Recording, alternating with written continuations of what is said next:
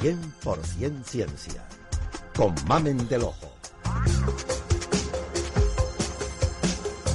Hola, ¿qué tal? Comienza en estos momentos 100% ciencia. Hoy hablamos de planetas extrasolares. En el planeta del Principito había, como en todos los planetas, hierbas buenas y hierbas malas.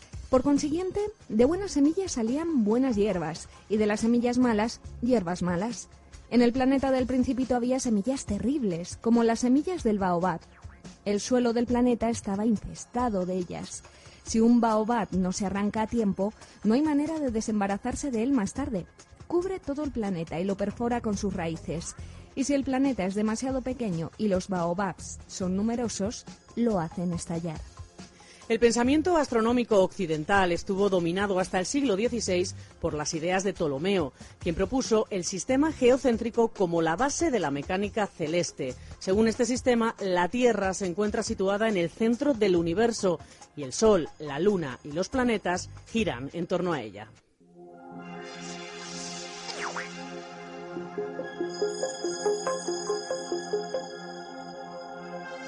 Ordenados eh, por distancia creciente desde la Tierra, de acuerdo a lo establecido por los estoicos griegos, los planetas eran la Luna, Mercurio, Venus, el Sol, Marte, Júpiter y Saturno. Y todos, todos giraban alrededor de la Tierra.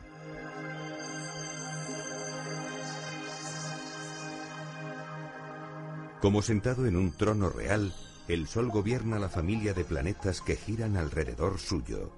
Nicolás Copérnico.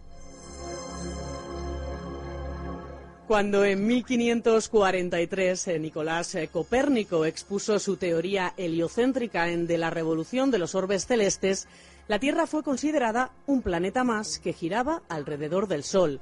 La Luna dejó de ser un planeta para convertirse en un satélite, siendo el único objeto que no orbitaba nuestra estrella.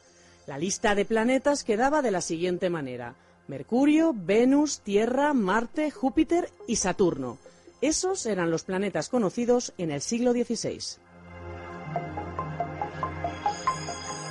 El 26 de abril de 1781, el astrónomo William Herschel anunció el descubrimiento de un planeta más, al que se bautizaría con el nombre de Urano.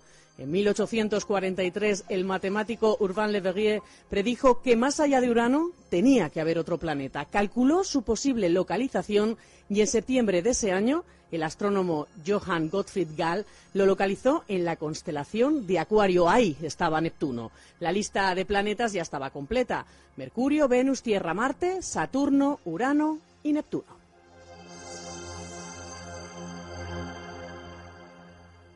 Y durante mucho, mucho tiempo esos fueron los únicos planetas de cuya existencia tuvo constancia la humanidad, hasta el 6 de octubre de 1995. Equipado con sus cinco sentidos, el hombre explora el universo que le rodea y a esa aventura le llama ciencia. Edwin Hubble,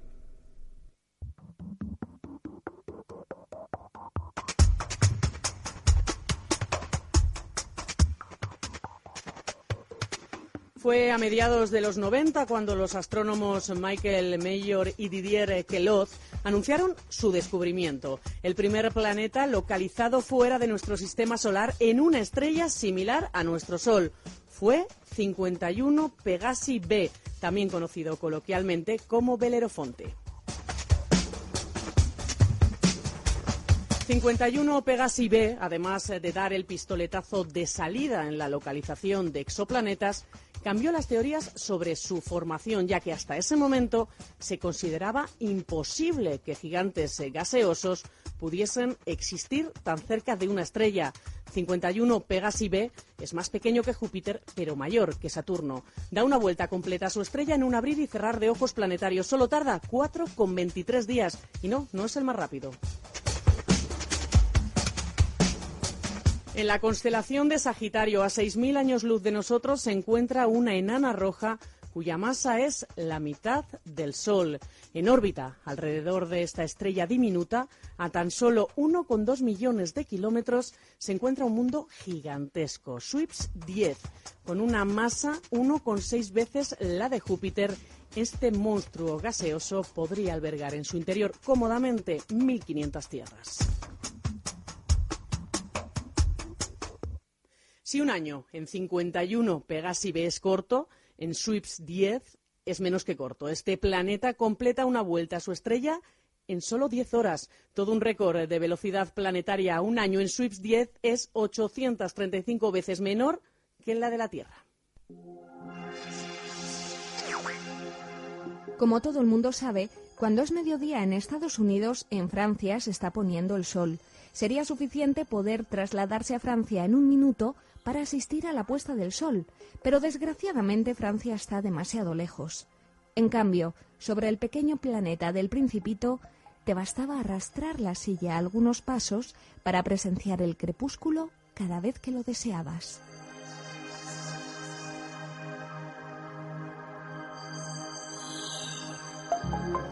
Upsilon Andrómeda B es un exoplaneta de extremos, otro gigante gaseoso más que orbita a su estrella a una distancia de 9 millones de kilómetros, pero con una peculiaridad. A este planeta le pasa con su Sol lo mismo que a la Luna con la Tierra. Los periodos de rotación y traslación están sincronizados, por lo que en un hemisferio siempre es de día, mientras que el otro está sumido en una noche eterna. Un lado del planeta es un infierno ardiente y el otro un infierno helado. Pero lo verdaderamente interesante es el punto del planeta en el que se registra mayor temperatura. La lógica nos lleva a pensar que la zona más caliente debe localizarse en el hemisferio diurno, en la perpendicular de la estrella. Pues no, error. Las mayores temperaturas en este planeta se registran cerca de la zona de transición entre el día y la noche. ¿Por qué? Pues es un misterio que seguro que la ciencia logrará desvelar con el paso del tiempo. Volvemos a la constelación de Pegaso y allí nos encontramos con un planeta que poco a poco se deshace. Se trata de HD 209.458b el radio de la órbita de este planeta es de tan solo 7 millones de kilómetros, un octavo del radio de la órbita de Mercurio. Está tan cerca de su estrella que su atmósfera está llena de tormentas de viento estelar. Se calcula que el planeta está perdiendo unas 10.000 toneladas de material cada segundo. Cuando lo haya perdido todo, solo quedará de él un núcleo rocoso, estéril y muerto. Creo que el principito aprovechó la migración de una bandada de pájaros silvestres para su evasión. La mañana de la partida puso en orden el planeta. Desollinó cuidadosamente sus volcanes en actividad, de los cuales poseía dos, que le eran muy útiles para calentar el desayuno todas las mañanas. Tenía, además, un volcán extinguido. Desollinó también el volcán extinguido, pues como él decía, nunca se sabe lo que puede ocurrir. Si los volcanes están bien desollinados, arden sus erupciones lenta y regularmente. Las erupciones volcánicas son como el fuego de nuestras chimeneas. Es evidente que en nuestra Tierra no hay posibilidad de desollinar los volcanes. Los hombres somos demasiado pequeños, por eso nos dan tantos disgustos. 2.200 grados en invierno y caen piedras del cielo. Corot 7b fue el primer mundo rocoso confirmado fuera del sistema solar, pero desde luego no es el lugar ideal para pasar unas vacaciones. Puede ser que Corot 7b sea un núcleo rocoso de un gigante gaseoso totalmente vaporizado, el posible futuro de HD 209.458b.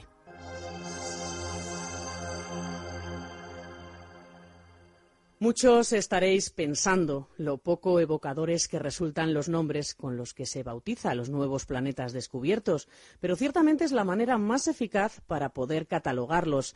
Los criterios que sigue la Unión Astronómica Internacional son los siguientes. El sistema utilizado para nombrar y catalogar a los planetas extrasolares es muy similar al que se emplea con las estrellas binarias, con una diferencia. Se utilizan letras minúsculas para el planeta en lugar de mayúsculas. La letra minúscula se coloca después del nombre de la estrella, comenzando con la letra B a partir del primer planeta encontrado en el sistema. Por ejemplo, 51 Pegasi B. El siguiente planeta en el sistema se etiqueta con la siguiente letra del alfabeto. Otro ejemplo, cualquier planeta adicional encontrado alrededor del 51 Pegasi sería catalogado como 51 Pegasi C y 51 Pegasi B, y así sucesivamente. Si dos planetas se descubren al mismo tiempo, el más cercano a la estrella se le asigna la letra siguiente, seguido por el planeta más lejano. En algunos casos, un planeta ha sido encontrado más cerca de su estrella que otros planetas ya conocidos, por lo que el orden de las letras no sigue el orden de los planetas desde la estrella. Por ejemplo, en el sistema 55 Cancri, el planeta más recientemente descubierto se conoce como 55 Cancri F, a pesar de que está más cerca de la estrella que 55 Cancri D.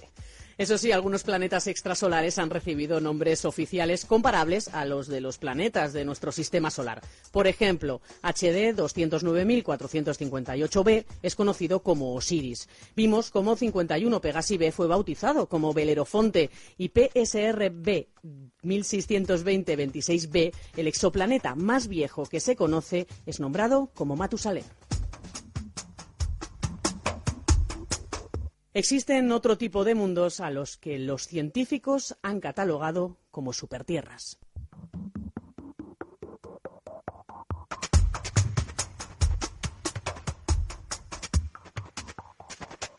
Estas supertierras tienen entre dos y diez veces la masa de nuestro planeta. Algunas de estas gigantescas tierras se encuentran en lo que se conoce como zona habitable de su estrella, donde la temperatura es la correcta para que pueda existir agua líquida, lo que los convierte en objetivos posibles donde buscar vida fuera del sistema solar.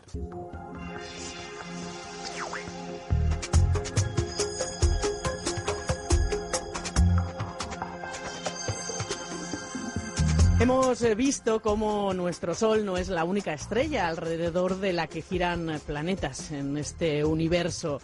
Eh, no hay razón, de hecho, para pensar que debiera serlo.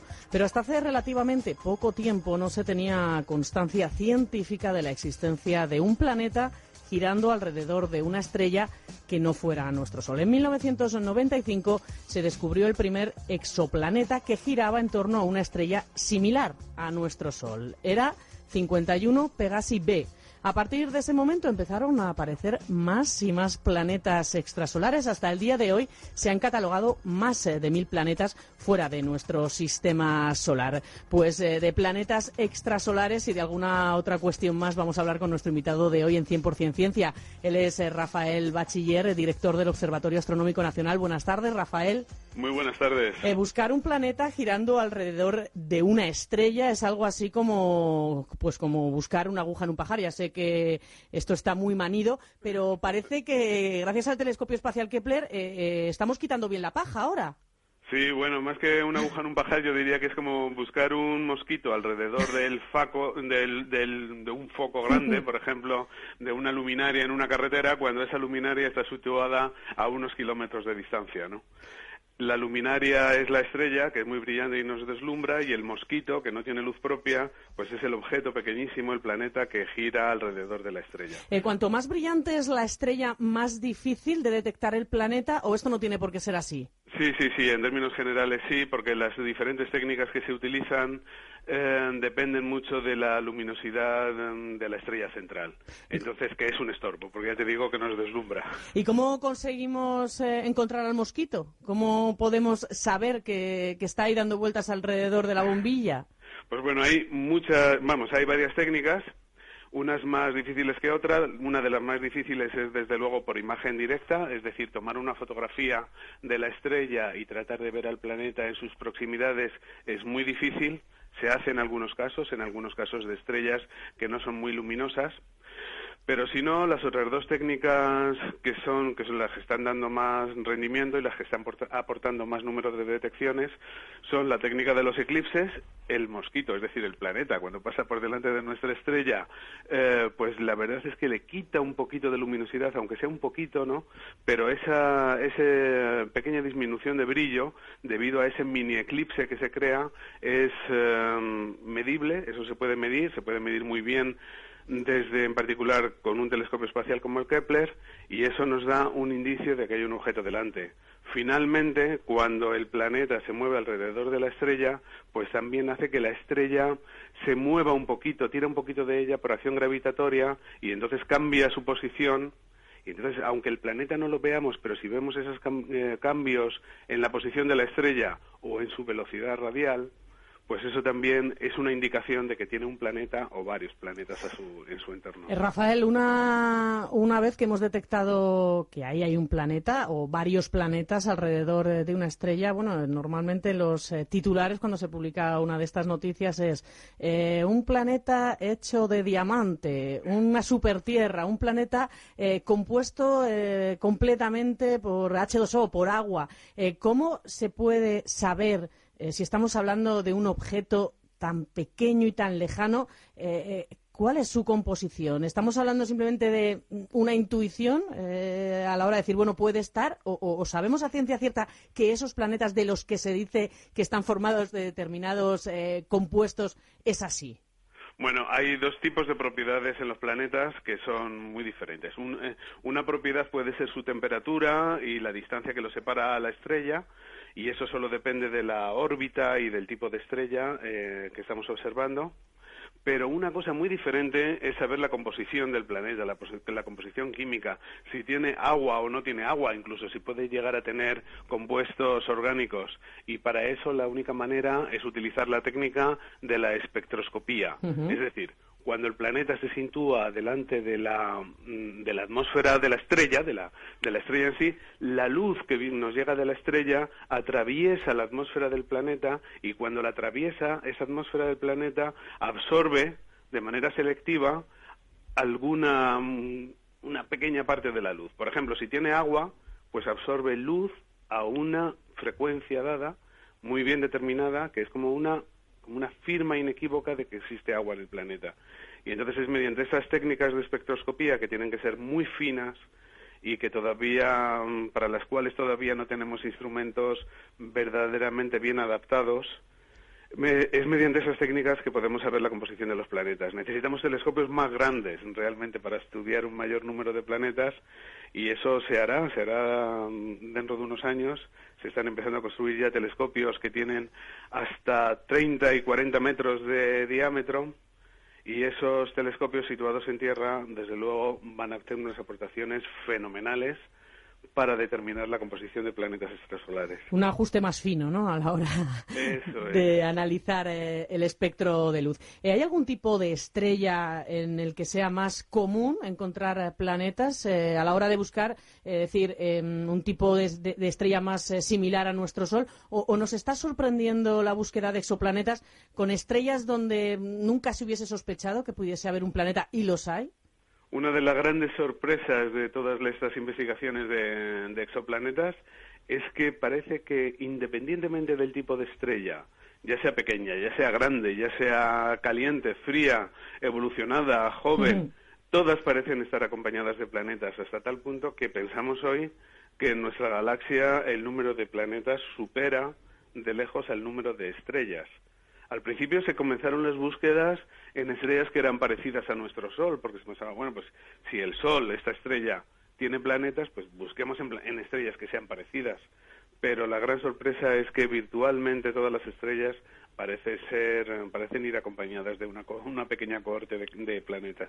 Y dependiendo, entiendo, que de la temperatura de esa estrella, esa zona de habitabilidad que teníamos eh, bien establecida o que tenemos bien establecida en nuestro sistema solar, eh, en otras estrellas habrá que moverla hacia adelante o hacia atrás.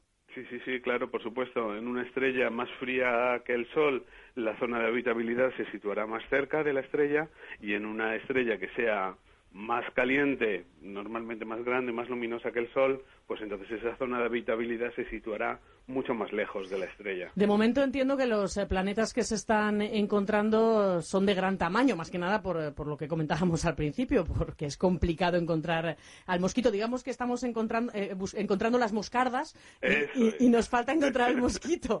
Perdón Lo has definido muy bien. Cuanto más gordo es el mosquito o el moscardón, más fácil es ver sus efectos los mini eclipses que, que causa o las perturbaciones que causa en la estrella central. Entonces, el siguiente reto, el reto que nos planteamos ahora, es buscar planetas cada vez más pequeños, cada vez más parecidos a la Tierra. Hay ya varios candidatos de planetas parecidos a la Tierra, pero la idea es buscar ese tipo de planetas. Y para buscar ese tipo de planetas más pequeños, parece favorable el ir a estrellas pequeñas también, porque en estrellas pequeñas los efectos también serán más marcados. Es decir, ese pequeño movimiento de la estrella o esas pequeñas perturbaciones serán más acentuadas si la estrella es pequeña. Entonces, el siguiente reto es estudiar planetas en estrellas más frías y más pequeñas Eh, también para avanzar bueno, en el estudio de los exoplanetas y de nuestro propio sistema planetario, bueno, es eh, entender bien eh, cómo es la formación de los planetas alrededor de un Sol. hemos conocido hace escasas semanas bueno, una imagen que hemos obtenido del telescopio ALMA en el que bueno, se revelaban, se revelaban detalles muy precisos de un disco de formación planetaria alrededor de una estrella joven. Esto hasta ahora no se había visto lo que se había visto no eh, tenía apenas detalle. Se veía pues alrededor de una protoestrella, es decir, una estrella que se está formando, pues que quedaba algo de material ahí, un disco de polvo, pero no se veía ningún detalle. La maravilla de esa nueva observación de ALMA es que estamos viendo que alrededor de esa estrella joven se forman anillos un poco parecidos a los anillos de Saturno, es decir, con huecos entre ellos, con divisiones, que posiblemente corresponden a la formación de un planeta dentro de cada división. Entonces, el poder observar directamente la formación de los planetas en estas estrellas jóvenes es interesante en sí, por supuesto, ¿no? Mm. para saber cómo se forman, pero también nos van a dar muchas claves de cuáles son las estrellas que tenemos que buscar para buscar, para encontrar los planetas que más nos interesan. Eh, esta nueva imagen eh, cambia las eh, teorías que se habían establecido hasta ahora de la formación de nuestro sistema solar. Pues esa nueva imagen mm. todavía está por explotar científicamente.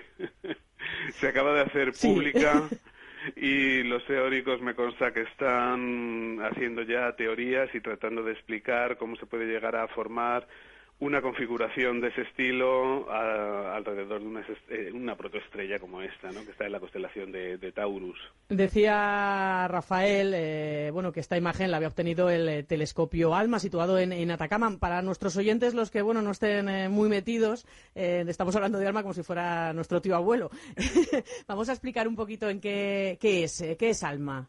Bueno, pues ALMA es un telescopio verdaderamente revolucionario, se acaba de construir ahora mismo y ha sido el proyecto más ambicioso de construcción de la astronomía durante las últimas décadas. Está formado por 66 antenas de altísima precisión y que están situadas a 5.000 metros de altitud en una meseta en el desierto de Atacama. Es sin duda el observatorio más seco, más árido, pero también de cielos más claros de todo el planeta. Eh, y un, un, telescopio bueno que será superado en, no debería decir poco tiempo porque bueno eh, estas cosas llevan su tiempo pero ya hay previsto eh, otros proyectos de telescopios mayores que ALMA Sí, em, pero son telescopios que van a operar en otro rango de frecuencias. ALMA es, es la radiación radio, la que ve, son ondas de radio ondas de tipo milimétrico y submilimétrico que son muy adecuadas para estudiar tanto la formación de las estrellas y de los planetas como la formación de las galaxias. En cambio, para, por ejemplo, para la observación de los planetas extrasolares en sí, es mejor acudir al óptico o al infrarrojo. Eh, ¿Tenemos eh, alguna, alguna previsión de volver a poner, o en poco tiempo, eh, un telescopio espacial orbitando la Tierra? ¿Cómo está ese tema? Eh, bueno, por supuesto va a haber el, eh, el, telescopio que va a sustituir al Hubble y que se va a lanzar dentro de un par de años, yo creo, el James Webb Telescope, que es un telescopio de propósito general, es decir, que va a servir para todo tipo de observaciones, pero también hay proyectos eh, específicos para la búsqueda de planetas un poco en la línea de lo que ha hecho Kepler. Eh, esos cazadores de planetas, de exotierras, se llaman, Posiblemente alguno de ellos va a incluir no un telescopio, sino dos o incluso tres o cuatro telescopios que van a operar de manera conjunta, realizando observaciones de interferometría y mediante ese truco, mediante ese tipo de observaciones, se puede llegar a anular, aunque parezca magia, pero mm. se puede llegar a anular la imagen de la estrella central que nos mm. deslumbra y realmente dejar la imagen directa del exoplaneta que nos interesa. Ciertamente, Rafael, parece magia, tal y como lo cuentas, pero detrás de esto hay mucha, mucha ciencia y mucha investigación. Si Hubble y Kepler bueno, se han portado tan espectacularmente bien y ya tienen sus añitos, eh, no quiero pensar bueno, lo que nos depara el futuro en la búsqueda bueno, de nuevos conocimientos en, en el universo o sobre el universo. Rafael Bachiller, director del Observatorio Astronómico Nacional, muchísimas gracias por haber estado unos minutitos con nosotros aquí en 100% Ciencia. Ha sido un placer, hasta muy pronto. Hasta luego, Rafael. Adiós, adiós.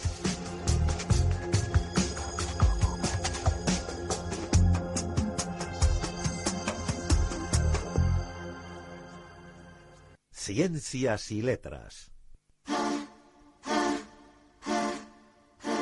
Arrakis, más conocido como Dune, es el tercero de los planetas de la estrella Canopus. Las temperaturas en su superficie alcanzan los 350 grados, lo que hace extremadamente difícil la supervivencia de formas de vida animales o vegetales. Nunca llueve en Dune. Arrakis es un planeta de ficción nacido de la pluma de Frank Herbert a mediados de los años 60. Dune es un planeta desierto. En el universo real, lejos de la ficción, es posible que existan muchos mundos parecidos a Arrakis. La comunidad científica está de acuerdo al pensar que si se trata de buscar vida extraterrestre, es más que probable que la encontremos en este tipo de planetas donde no hay agua apenas que donde la hay en grandes cantidades, entre otras razones, porque cuando un planeta contiene agua, la zona de habitabilidad se reduce. También en el terreno de la ciencia ficción encontramos un planeta con dos soles. Se trata de Tatooine, el hogar de Luke Skywalker, un lugar frío con una atmósfera gaseosa, desértico y circumbinario, es decir, que gira alrededor de dos estrellas. Pues existe en la vida real un planeta que se asemeja y mucho al Tatooine de la saga de las galaxias. Se trata de Kepler 16b, que orbita alrededor de un sistema binario cuyas estrellas son más pequeñas y frías eh, que nuestro Sol, lo que hace de Kepler 16b un planeta con una temperatura superficial bastante baja. Se registran eh, temperaturas entre los menos 73 y los menos 100 grados centígrados. Deberíamos llevar puesto un buen anorak para disfrutar de la espectacular doble puesta de sol. Y la búsqueda de exoplanetas continúa y con ella la búsqueda de planetas habitables que puedan albergar vida. Si suponemos que cada estrella de la Vía Láctea tuviera un solo planeta en su órbita, solo en nuestra galaxia habría 100.000 millones de planetas. Es más que posible que alguno de ellos albergue vida. Solo es eh, cuestión de tiempo. Quedemos con ella. Al final llegamos hasta los límites más remotos de nuestros telescopios. En ellos medimos sombras, y entre fantasmagóricos errores de medidas buscamos señales apenas más sustanciales. Edwin Hubble. Punto final a este programa por hoy. Disfruta de lo que resta de fin de semana y hasta que nos volvamos a ver, pásalo estupendamente. Adiós.